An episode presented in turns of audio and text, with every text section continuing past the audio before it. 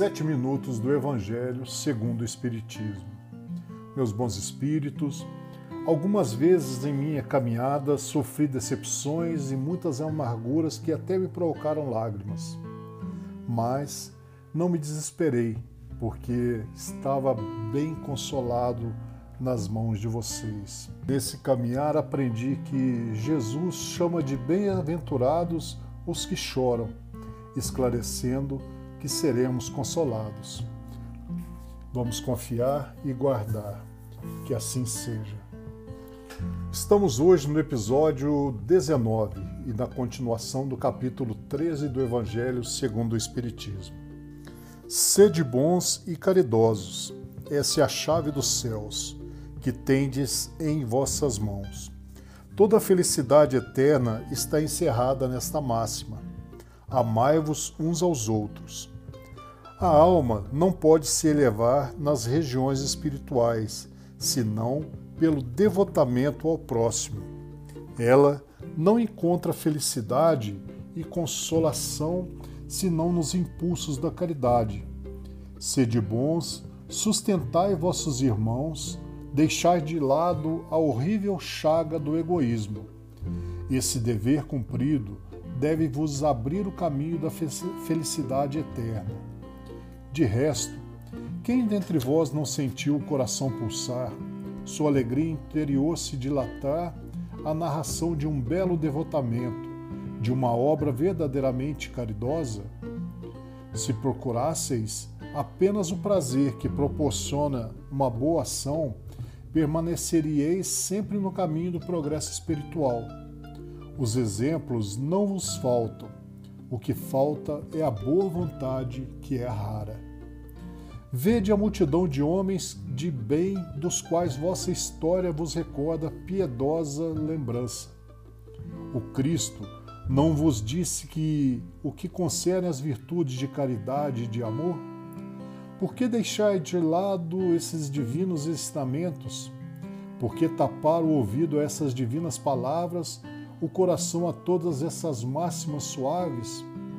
Eu gostaria que se colocasse mais interesse, mais fé nas leituras evangélicas. Abandona-se esse livro, dele uma palavra oca, carta fechada. Deixa-se esse código admirável no esquecimento. Vossos males não provêm senão do vosso abandono voluntário desse resumo das leis divinas. Lede, pois, essas páginas ardentes do devotamento de Jesus e meditai-as. Homens fortes, armai-vos, homens fracos, fazei armas de vossa brandura e de vossa fé. Tende mais persuasão, mais constância na propagação de vossa nova doutrina não é senão um encorajamento que viemos vos dar. Não é senão para estimular vosso zelo e vossas virtudes que Deus nos permite que nos manifestemos a vós. Mas, se se quisesse, não se teria necessidade senão da ajuda de Deus e da própria vontade.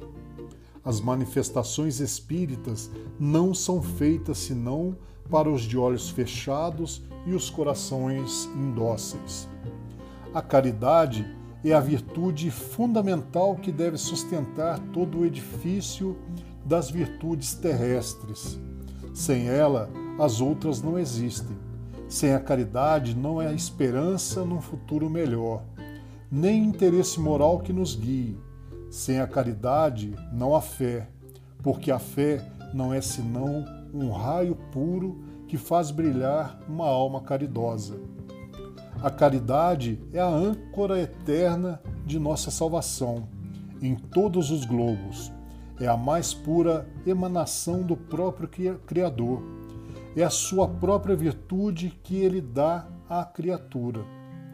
Como querer se desconhecer dessa suprema bondade?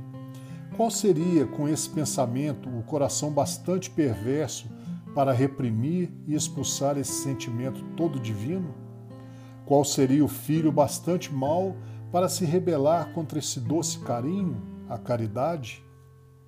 Não ouso falar do que fiz, porque os espíritos têm também o pudor de suas obras. Mas creio aquela que comecei uma das que devem mais contribuir para o alívio dos vossos semelhantes.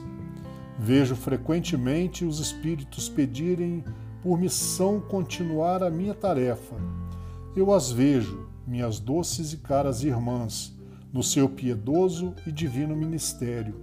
Eu as vejo praticar a virtude que vos recomendo, com toda a alegria que proporciona essa existência de devotamento e sacrifícios. É uma grande felicidade para mim ver quanto seu caráter é honrado, quanto sua missão é amada e docemente protegida, homens de bens, de boa e forte vontade. Uni-vos para continuar amplamente a obra de propagação da caridade. Encontrareis a recompensa dessa virtude no seu próprio exercício não há alegria espiritual que ela não dê desde a vida presente.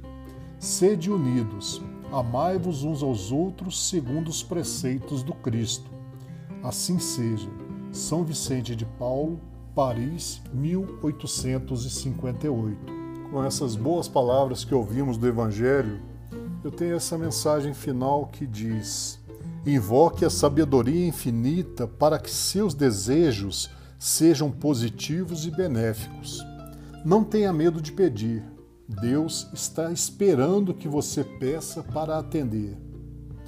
Em verdade vos digo: se dois e vós se unirem sobre a terra para pedir o que for, isto será concedido por meu Pai que está nos céus.